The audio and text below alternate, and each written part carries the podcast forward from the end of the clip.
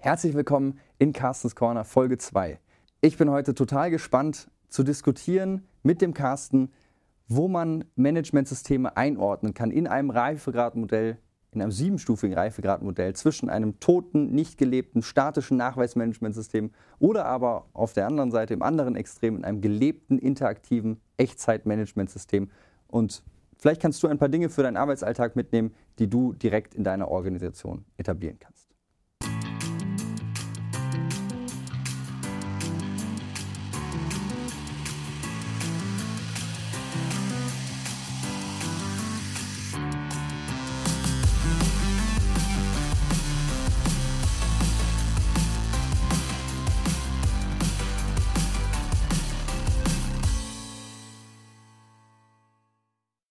Hi Carsten.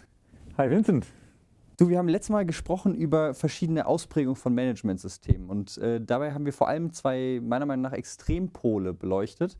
Wir haben auf der einen Seite äh, quasi tote, nicht gelebte, statische, nur dem Nachweis dienende Managementsysteme beschrieben und auf der anderen Seite so das Idealbild des echt interaktiven, gelebten Managementsystems wie wir beide wissen, gibt es einen Graubereich zwischendrin in verschiedenen Schattierungen. Ähm, den würde ich gerne heute mit dir diskutieren ähm, und äh, würde da gerne anfangen mit einer Veröffentlichung, die du mal äh, geschrieben hast. Da ging es um äh, die Reif verschiedene Reifegrade ähm, in, über Managementsysteme. Vielleicht hilfst du uns kurz zu verstehen, ähm, welche Stufen hast du da so grob vorgesehen, in welchen Dimensionen denkst du da? Ja, ganz genau. Da haben wir in der QZ eine Veröffentlichung zugeschrieben. Und der Hintergrund war der, dass ich recht häufig in Projekten gefragt wurde oder auch die Kollegen gefragt wurden, ja, ähm, wie kann man das Ganze denn messbar machen? Ich habe das ja im letzten Podcast schon oder in der letzten Folge schon ein bisschen angerissen, woran man interaktive Managementsysteme messen kann. Ähm, da ging es vor allem um Systemvitalität, Anzahl lesen und schreibende Zugriffe. Ähm, aber die Frage nach, wie kann ich da irgendwie ein Reifegradmodell drüber äh, bilden, wurde da eigentlich nicht beantwortet.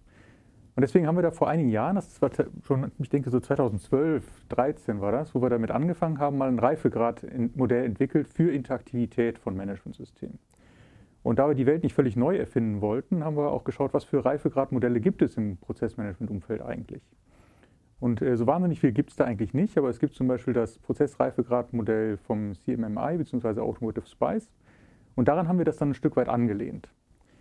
Und äh, dementsprechend haben dann auch wir jetzt äh, sieben Reifegrade mal skizziert.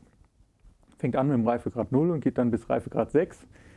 Und der Reifegrad 0 geht jetzt erstmal davon aus, dass es überhaupt keine dokumentierte Managementsystem-Dokumentation gibt. Und ähm, dann gibt es entsprechend die weiteren Stufen bis zu dem Reifegrad 7, wo man wirklich sagt, es wird dezentral partizipativ dokumentiert durch mehr oder weniger alle im Unternehmen und zwar in Echtzeit. Das heißt, dass Beschluss und Dokumentation genau zeitgleich stattfindet. Dezentral im Unternehmen, da wo gerade was beschlossen wird, da wo gerade ein Erfahrungswert gemacht wird. Und das wird dann in Echtzeit über die Management-System-Dokumentation kommuniziert an die Zielgruppe. Und jetzt gibt es noch Reifegrade dazwischen. Ähm, Reifegrad 1 ist erstmal grundsätzlich, dass von einer zentralen Stelle aus dokumentiert wird, ohne Einbindung anderer. Das ist also das, was häufig passiert, wenn man so ein QM-Handbuch mehr oder weniger kauft. Ich verwende bewusst den alten Begriff QM-Handbuch jetzt in dem Zusammenhang. Ähm, mit relativ ja, oder vollständiger Entkopplung von der Realität. Reifegrad 2 ist, dass die äh, zentrale Stelle, zu einem, zum Beispiel ein QMB, äh, eigentlich der einzige Autor ist, aber eben die Adressaten bzw. die unterschiedlichen Abteilungen und Process Owner einbindet in der Dokumentation aber sehr stark von der Motivation her getrieben durch die zentrale Stelle. Einbinden wäre für dich jetzt auch erstmal nur ein passives Beteiligen für die Stufe 2 oder? Das hieße, dass ich ähm, zum Beispiel schon Workshops mache und dann entsprechend deren Wissen abgreife, also in Form von Interviews oder ähnliches. Aber die 100%-Initiative kommt von der zentralen Stelle, die anderen werden nur, böse gesagt, sind nur Opfer. Ja, so. Ähm, genau, das Reifegrad 2 ist dann so, dass ähm, tatsächlich ähm, die, warte mal ein, was jetzt? Drei sind wir. Drei sind wir jetzt, genau, wollte schon sagen. Äh, Reifegrad 3 ist, dass ähm, dezentral dokumentiert wird unter Zuhilfenahme der zentralen Stelle. Da merkt man, dass das Motiv, die Motivlage ist da umgekehrt. An sich passiert da fast das Gleiche, es finden wieder Prozessworkshops statt, so im Prinzip vom Setting her genau wie eben, aber der Treiber des Ganzen ist ein anderer, nämlich dass die dezentrale Stelle oder die dezentralen Stellen, äh, sprich Prozessverantwortliche oder andere Wissensträger, äh, in die Initiative gehen und entsprechend der, äh, die zentrale Stelle in QMB beispielsweise ähm, das moderiert und dabei ist. Aber stark noch involviert ist. In dem nächsten Reifegrad ist es so, dass dezentral dokumentiert wird. Das heißt, dass tatsächlich die Process Owner zum Beispiel das autark tun, aus eigener Motivation heraus auch befähigt sind, es selbst zu tun, dadurch, dass die Methodik einfach ist und dadurch, dass sie eben auch technisch so unterstützt werden, dass sie es einfach tun können. Ähm, und die zentrale Stelle der QMB spielt eigentlich eine deutlich untergeordnete Rolle, ist vielleicht noch ein bisschen moderierend im Hintergrund dabei, wenn irgendwelche Normforderungen nicht äh, getroffen werden oder ähnliches, aber ist eigentlich nur noch im Hintergrund dabei. Und der nächste Reifegrad ist, äh, das ist dann der fünfte, ich habe glaube ich mitgezählt, ähm, ist dann der Reifegrad, wo, ähm, die, ähm, wo dezentral gestaltet wird, aber durch diverse Autoren. Also dass nicht nur die Prozessverantwortlichen die Hauptautoren sind, sondern auch die viele Prozessausführenden und Wissensträger aus den Prozessen heraus die äh, Prozesse und Arbeitsanweisungen und sonstigen Vorgaben mitgestalten und mitprägen. Also diverse Autoren auf unterschiedlichsten Ebenen nicht nur Prozessverantwortliche oder Führungskräfte. Und der letzte Reifegrad, und da äh, kommen wir wirklich zu dem Level interaktiver Managementsysteme, ist, dass diverse Autoren ähm, sich also dokumentieren, sich einbringen in die Gestaltung der Spielregeln und Vorgaben des Unternehmens, aber das eben in Echtzeit. Das heißt, dass es keine Zeitdifferenz mehr gibt zwischen dem Beschluss, dass man irgendwas anders tut, und der Dokumentation, der Managementsystemdokumentation.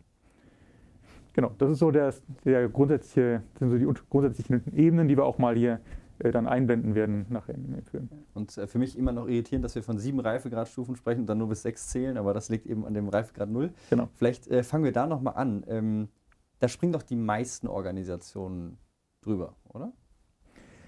Ähm, ja, also es gibt in der ähm, Soziologie spricht man von Multi-Channel-Unternehmen. Das heißt, bis zu einer gewissen Unternehmensgröße braucht man kein formalisiertes Managementsystem, braucht man keine formalisierten Regeln. Ähm, man sagt, bis allerspätestens 50 Mitarbeitenden, äh, also ab spätestens 50 Mitarbeitenden braucht man es wirklich, zwangsläufig. Da wird es ineffizient, keine formalisierten Regeln zu haben. Bei vielen Unternehmen ist es auch vorher schon so. Ich persönlich würde die Grenze ungefähr bei 20 Mitarbeitenden sehen, wo ich sage, ab dann macht ein formalisiertes Managementsystem Sinn. Davor ist einfach der, ähm, der persönliche Kontakt, da sowieso beieinander sein, Kaffeemaschinengespräch und ähnliches, sorgen für so viel Austausch, dass ein formalisiertes Managementsystem nicht wirklich erforderlich ist. Jetzt gibt es natürlich Unternehmen, die kleiner sind und trotzdem zertifiziert sind, nach ISO 9001 beispielsweise. Die müssen es dann eben formal tun, aber es ist, wenn man die Zertifizierung nicht erfunden hätte, wäre es dann wahrscheinlich nicht sinnvoll. Ja, oder wenn das Geschäftsmodell das einfach bedingt, dadurch, dass ich an verschiedenen Standorten bin und die Kommunikation halt nicht nur über den Flurfunk gut funktioniert. So. Genau, es gibt auch noch ein paar Sonderfälle. Ne? Also wenn das zum Beispiel ein Unternehmen ist, was vorhat, sehr stark zu wachsen, dann macht es Sinn, auch schon mit 10, 20, 30 Mitarbeitenden sich Gedanken über Strukturen zu machen, Prozesse schon mal Best Practices zu konservieren, weil sie das ja dann multiplizieren wollen nachher auf ja. perspektivisch ein größeres Unternehmen. Ja, dass das äh, Chaos sich nicht multipliziert. Ja. Genau. Ähm, Jetzt stelle ich mir vor, wir sprechen die ganze Zeit von Reifegraden mhm. äh, von einem Managementsystem, dass man so eine Organisation wahrscheinlich, oder meiner Erfahrung nach zumindest, nicht über einen Kamm scheren kann. Also dass man wahrscheinlich immer ein Spektrum irgendwie abgebildet hat in so einer Organisation und nicht sagen könnte, hier irgendwie, ihr 500 Mitarbeitenden sind seit im Reifegrad, also des Managementsystems Reifegrad 3. Ist das auch deine Beobachtung? Genau, das ist, ähm, man kann das nicht für das gesamte Unternehmen stülpen, sondern man kann das im Prinzip in einer, Einzel, in einer Einzelbetrachtung sich anschauen. Und das kann man entweder auf Prozesse mappen oder eben auf, wenn man möchte, auch auf Organisationseinheiten. Wir würden es immer auf Prozesse mappen. Das heißt, was wir ganz gerne machen, auch schon in einigen Projekten ähm, sehr schön visualisieren konnten und einen, einen Standpunkt aufzeigen konnten, ist, wenn man das mit so einer Heatmap macht. Das heißt, wenn man zum Beispiel das Aachener Qualitätsmanagementmodell als Prozesslandkarte hat, dass ich dann ähm, so ein Farbschema habe und zum Beispiel den Reifegrad äh, 6 dann eben grün mache und Reifegrad 0 rot und dann dazwischen die Schattierungen und dann eben direkt in der Prozesslandkarte sehe, guck mal, im Entwicklungsbereich sind wir im Reifegrad 3 und während wir im Einkauf bei Reifegrad 2 sind oder wie auch immer, ähm, sodass man dann sehr schnell sieht, wo, in welchem Bereich des Unternehmens auf der Prozesslandkarte haben wir gerade welchen Reifegrad. Das kann man auch noch detaillierter machen, dass man sogar auf Teilprozessebene das durchführt oder bis hin auf, äh, wenn man möchte, wenn man es extrem treiben möchte, auf Einzeldokumentenebene, also auf Arbeitsanweisungsebene oder ähnliches.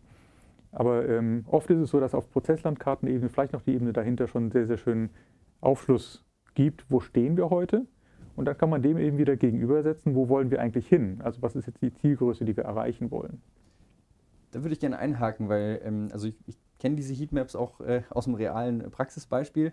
Und äh, da kam immer wieder die Diskussion auf, ähm, wenn man dieses äh, Rot-Grün-Schema, ich sag mal, diese ja, Ampellogik oder dieses Spektrum eben macht, ähm, das suggeriert immer, wir wollen alle zu tief grün. Mhm. Würdest du das so als erstrebenswert bezeichnen oder würdest du sagen, es gibt eigentlich auch zwischendrin so andere Optimalpunkte, sage ich mal? Ähm, in der echten Welt, glaube ich, gibt es, ist es nicht immer das Ziel, in Tiefgrün zu kommen. Nicht in allen Situationen, nicht in allen Bereichen. Ich möchte aber ein fiktives Szenario aufzeigen, wo es immer ähm, sinnvoll wäre, das tiefe Grün zu erreichen. Und zwar dann, wenn Managementsystem-Dokumentation keinen Aufwand bedeuten würde. Ja, also einfach mal diese fiktive ähm, Situation, etwas zu dokumentieren, damit es da steht, damit andere es lesen können und auch das Lesen, das, das Konsumieren wäre kein Aufwand, dann würde ich sagen, ist auf jeden Fall das Tiefgrüne, also sprich Reifegrad 6, das Optimum. Jetzt ist das aber in vielen Unternehmen nicht so. Ähm, erstens, weil zum Beispiel die Tool-Landschaft das so macht, dass es äh, nicht so einfach ist, sich zu beteiligen, sich einzubringen. Das kann aber auch sein, dass es äh, von dem, was kommuniziert werden soll oder von der Methodik, Prozessmanagement-Methodik, die eingesetzt wird, nicht so ist, dass es sehr einfach ist, sich zu beteiligen. Das heißt, es kann jetzt gute Gründe geben, warum man Abschläge sozusagen machen äh, muss in einzelnen Bereichen von dem Reifegrad 6. Grundsätzlich glaube ich aber über die Zeit, wenn man jetzt so den technologischen Fortschritt, auf den ich gleich noch ein bisschen eingehen werde, mal mit einbezieht, dass es äh, eigentlich schon das Ziel aller Unternehmen sein sollte, in allen Bereichen den Reifegrad 6 anzustreben. Das halte ich tatsächlich für sinnvoll. Und zwar deswegen, weil der Aufwand für Managementsystem Dokumentation bzw. Managementsystem Kommunikation, sage ich ja immer gerne, drastisch am Fallen ist. Aber da sage ich vielleicht gleich noch was zu. Äh, ich würde das gerne, ähm, also einfach eine, eine verbale Beobachtung. Du sagst, am Fallen ist. Das, ähm, wenn ich mir das so als Steigung vorstelle, bedeutet das, dass du auch eine zukünftige Senkung des Aufwands erwartest, aber auch eine historische siehst. Ähm, würdest du denn daraus ableiten, dass es heutzutage für Unternehmen schon einfacher ist, einen höheren Reifegrad ähm, des Managementsystems zu erreichen als vor zehn Jahren und vielleicht noch schwerer ist als in zehn Jahren? Das, kann ich das so verstehen? Ganz unbedingt. Das trifft sehr, sehr gut den Punkt, warum wir uns überhaupt Gedanken über interaktive Managementsysteme machen. Denn vor 10, 20, 30 Jahren hätte das überhaupt keinen Sinn gemacht. Warum nicht? Weil, weil die Kommunikationskosten drastisch gesunken sind. Und zwar ein bisschen historisch betrachtet, schauen wir uns das mal an. Vor 40 Jahren haben wir das papierbasiert gemacht oder vor 30 Jahren. Da gab es fünf ähm, QM-Handbücher, die verteilt waren im Unternehmen und wenn sich was geändert hat, dann hat die zentrale Stelle sich die Unterschriften besorgt von allen, dass jetzt die Änderung freigegeben wird und hat dann die einzelnen Blätter in den Ordnern ausgetauscht. Die, wenn wir in diesem Modus bleiben, ist Interaktivität völlig undenkbar. Die nächsten Schritte waren dann, das Ganze dateibasiert zu machen. Das war natürlich schon deutlich einfacher, weil es eine zentrale Ablage gab. Je nachdem, wie das mit der Versionierung gemacht wurde, war es sogar möglich, dass man relativ gut eben ähm, Versionen unterscheiden konnte oder sogar sich schon Leute beteiligen konnten. Aber jetzt gerade die Social-Media-Prinzipien aus den letzten ähm, ja, jetzt 10, 15 Jahren, ähm, die eben User-Generated Content sozusagen ermöglichen, wo es sehr einfach ist, sich einzubringen, sehr niederschwellig die Möglichkeit besteht, ähm, Sachen mit einer Gruppe zu kommunizieren und wieder Feedback zu bekommen, hat den Aufwand für Managementsystem, Dokumentation und Kommunikation drastisch gesenkt. Das heißt, sowas wie Dokumentenlenkung ist zum Beispiel genau kein Aufwand mehr. Ähm, so eine automatische Verteilung, Push-Nachrichten, Pull-Prinzipien, dass ich Feeds habe, über, informiert werde über das, was mich betrifft, was mich interessiert. All das kennen wir aus den Social-Media-Prinzipien und Umfeld, hat den Aufwand drastisch reduziert. Da stehen wir heute in, sozusagen in der ähm, Social Media Prinzipwelt von Managementsystemen. Und in Zukunft, ähm, glaube ich, kann man schon sagen, wird es Richtung KI gehen, Richtung äh, Natural Language Processing, dass man äh, Sprache automatisiert auswertet, äh, automatisierte Veränderungen vornimmt. Aber da will ich noch nicht zu viel zu verraten. Ich glaube, da werden wir bestimmt nochmal separat zu, im Detail drauf eingehen. Aber da wird auf jeden Fall der Aufwand nochmal massiv gesenkt. Ich gehe davon aus, dass das jeweils ungefähr eine Senkung von Faktor 10 ist. Von Papier zu Datei, von Datei zu Social Media, von Social Media zu ähm, KI.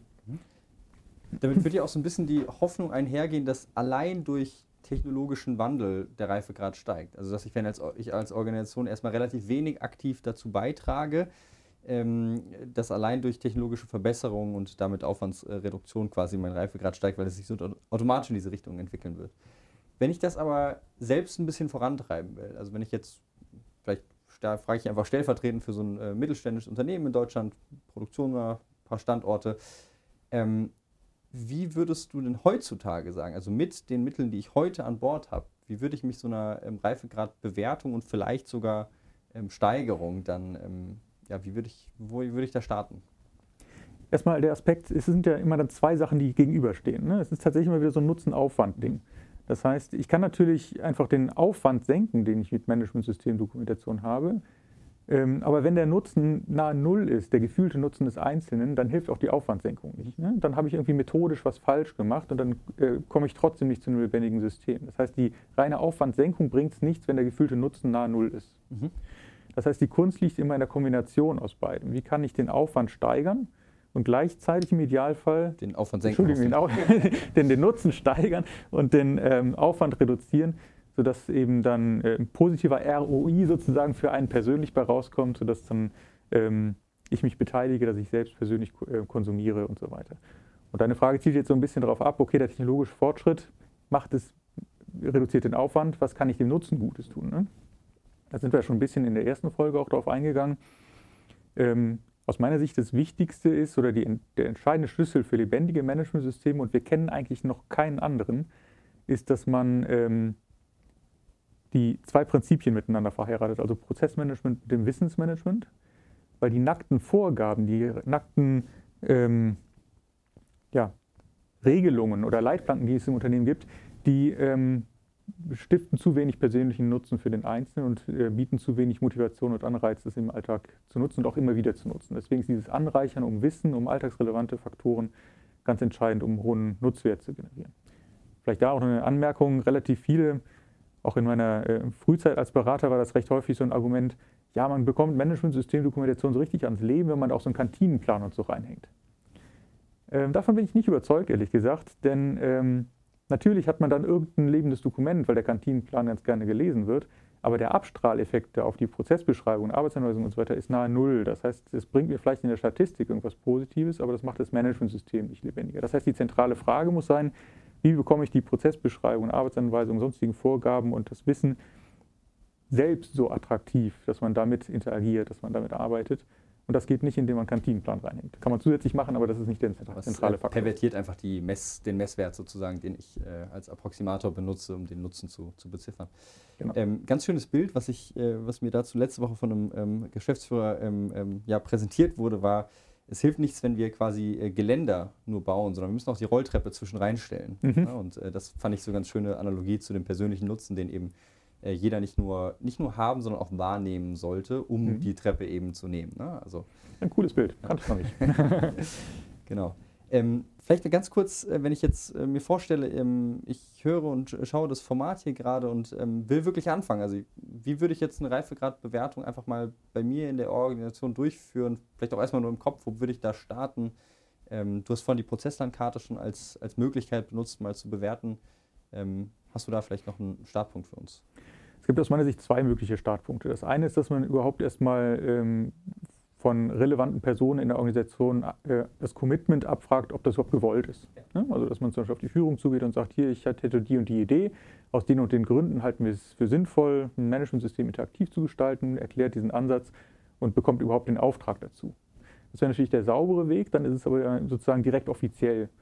Man kann das auch anders machen und sagen, komm, wir starten mal im Prinzip ein bisschen als U-Boot äh, und nehmen uns einen interessierten Prozessverantwortlichen oder ähnliches, der sagt, nee, ich habe da Interesse dran, ich finde das spannend, das Thema, oder ich möchte mich da weiterentwickeln, ich sehe da viel Potenzial persönlich und für meinen Prozess. Und das exemplarisch mit ihm einfach mal durchgehen. Wo steht er heute, wo stehen Teilprozesse aus seiner Prozesskette? Und wo möchte er eigentlich hin, sodass man für ihn ein Werkzeug schafft, um kommunizierbar zu werden. Und ähm, dann kann man eben von dem einzelnen Prototypen ähm, ausgehend eben auch anderen zeigen, schaut mal, was wir da gemacht haben, findet ihr das auch sinnvoll, wollen wir das auf euch ausrollen? Das wäre so ein agilerer Ansatz sozusagen, dass man mit einem Beispiel, mit einem Pilot startet und es dann ausrollt, während der erste Ansatz, direkt über die Führung zu gehen und sozusagen den Auftrag äh, zu erhalten von Beginn an das äh, flächendeckend zu machen, der andere Weg wäre. Was ich da immer noch ganz spannend finde, ist, äh, wenn es um Reifegradmodelle geht, ist ja auch Vergleichbarkeit ein möglicher Nutzen davon. Ne? Also, dass ich mich erstmal hinsetze und sage, ähm, gut, ja, wäre ganz interessant zu wissen, wo wir stehen, aber eigentlich spannend wird es ja dann im Vergleich zu vergleichbaren Organisationen in Größe, in Branche, in, weiß nicht, geografischer Verteilung. Ähm, das wäre ja auch vielleicht eine Möglichkeit, wenn man irgendwie ein befreundetes Unternehmen ähm, kennt, dass man sich da mal zusammensetzt. Da müsste man sich natürlich ein bisschen auf äh, Methode einigen und so, aber äh, vielleicht würde man das ja im Dialog schon ganz, ganz gut schaffen. Das wäre vielleicht so ein, so ein dritter Weg. Genau, das finde ich auch eine schöne Möglichkeit, eben zu benchmarken gegenüber anderen Unternehmen. Das andere ist natürlich ein Stück weit ein Benchmark im Unternehmen, wenn mhm. man sozusagen den Entwicklungsprozess jetzt gegen den Einkaufsprozess oder sowas dann der benchmarkt. Aber es ist immer auch ein bisschen unfairer Benchmark, weil es teilweise eben auch einfach andere Rahmenbedingungen sind. Ja. Ähm, das Dritte ist, dass es natürlich schön ist, gerade bei Konzernen, dass man zum Beispiel Standorte gegeneinander benchmarken kann und sagen kann, guck mal, hier steht da, wir stehen da. Muss man immer ein bisschen aufpassen, dass da kein Wettbewerb entsteht, ein, ein Negativ, ähm, so ein negativer Wettbewerb. Ähm, aber an sich kann das sehr fruchtbar sein. Ja. Vielleicht eine spannende abschließende Frage, die wir jetzt auch gar nicht irgendwie, vielleicht haben wir unterschiedliche Meinungen. Das Managementsystem der Modell Aachen ähm, vielleicht einfach mal so eine spontane Einordnung oder vielleicht auch so ein von bis, wo wir da so auf dem äh, Reifegrad stehen und vielleicht auch ein spezifisches Beispiel, wo du sagst, ähm, da sind wir, ohne jetzt äh, hier irgendwie Leute bloßzustellen, aber äh, da sind wir besonders gut oder äh, da sind wir vielleicht auf dem Reifegrad noch nicht da, wo du uns vielleicht auch haben wollen würdest. Wie sieht das bei Modell Aachen aus? Ich glaube, dass wir schon in äh, sehr weiten Teilen des Unternehmens auf Reifegrad 6 sind, dass wir tatsächlich äh, in jeder Besprechung, in jedem Meeting, da wo wir zusammenkommen, das Wiki offen haben und wenn da was beschlossen wird, wenn Erfahrungswert kommuniziert wird, es direkt eben auch in, in, in das QWiki einbringen und darüber kommunizieren, dass es einen neuen Best Practice gibt. Ich glaube, das können wir schon äh, guten Gewissens sagen, dass das in weiten Teilen des Unternehmens so ist und stattfindet. Ähm, nichtsdestotrotz merken wir auch immer wieder, dass, es, dass man da ein bisschen dranbleiben muss oder darf, soll ähm, und dass es einzelne Prozesse gibt, wo ich sage, okay, da, da könnte das ein bisschen mehr Echtzeit sein. Es gibt auch äh, Charaktere, die dem so ein bisschen ähm, offener gegenüber sind, andere, die, ähm, ja, die sich ein bisschen schwerer damit tun, konsequenter zu bleiben sozusagen. Aber ähm, was eben sehr schön ist bei uns zu erleben, ist, dass alle diesen persönlichen Nutzen unbedingt kennen, davon maximal überzeugt sind und das entsprechend sich dann auch in der Nutzungsrate widerspiegelt. Wäre übrigens auch meine Einschätzung gewesen. ich glaube, spannend wird immer, also diesen Reifegrad 6, ich äh, will jetzt nicht das Modell zerrupfen, ähm, aber ich finde, da gibt es schon mal noch mal so ein äh, 6 und 6,5 oder so. Mhm. Und zwar genau den Fall, wo sich äh, die Reihenfolge umdreht. Also, das, also Echtzeit ist ja, hat ja für mich immer noch eine Reihenfolge, so ganz atomar. Das, das eine ist, es ändert sich ein Prozess und dann ändert sich die Prozessbeschreibung, auch wenn es quasi synchron ist, aber die mhm. Reihenfolge. Oder aber ich habe die Absicht, einen Prozess in der Realität zu ändern und mein Mittel, das zu tun, ist über das Managementsystem. Also durch das Einbringen der Prozessänderung ändert sich das dann Verhalt, das, das Verhalten sozusagen. Ja. Ich weiß nicht, ob wir da jetzt eine siebte Stufe draus machen müssen, aber das wäre für mich nochmal so eine, ähm, so eine Realweltbeobachtung. Mhm. Ja, das ist ein ganz spannender Punkt. Das ist etwas, wo wir auch sehr viel darauf angesprochen werden, wo wir bestimmt auch irgendwann eine separate Folge zu machen werden. Ähm, wie geht man mit Prozessmodellierung um? Denn man kann den Zeitpunkt ja unterschiedlich wählen. Ne? Ich kann das entweder sehr stark planend gestalten, dann mache ich eine sehr stark Soll-Prozessmodellierung und sage, da wollen wir hin. Oder ich mache es im Prinzip sehr stark absichernd. Es ist schon längst beschlossen, es wird schon umgesetzt und jetzt modellieren wir es noch, um es halt zum Beispiel zu auditieren und zu stabilisieren und so weiter.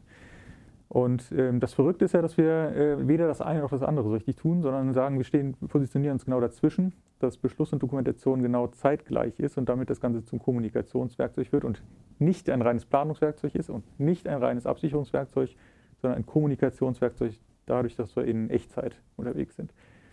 Auch eine häufige Frage, ähm, ja, aber da könnte man, wie gesagt, separat darauf denken. ähm, ja, ich, ich, sehe das dann immer als den, den Einigungspunkt sozusagen, an dem man es tun kann. Aber äh, du hast es gesagt, ich glaube, das ist äh, Thema für eine ähm, nachfolgende Folge, auch wenn es vielleicht nicht direkt die nächste ist. Genau. Ähm, Würde mir Spaß machen, da mit dir tiefer einzusteigen.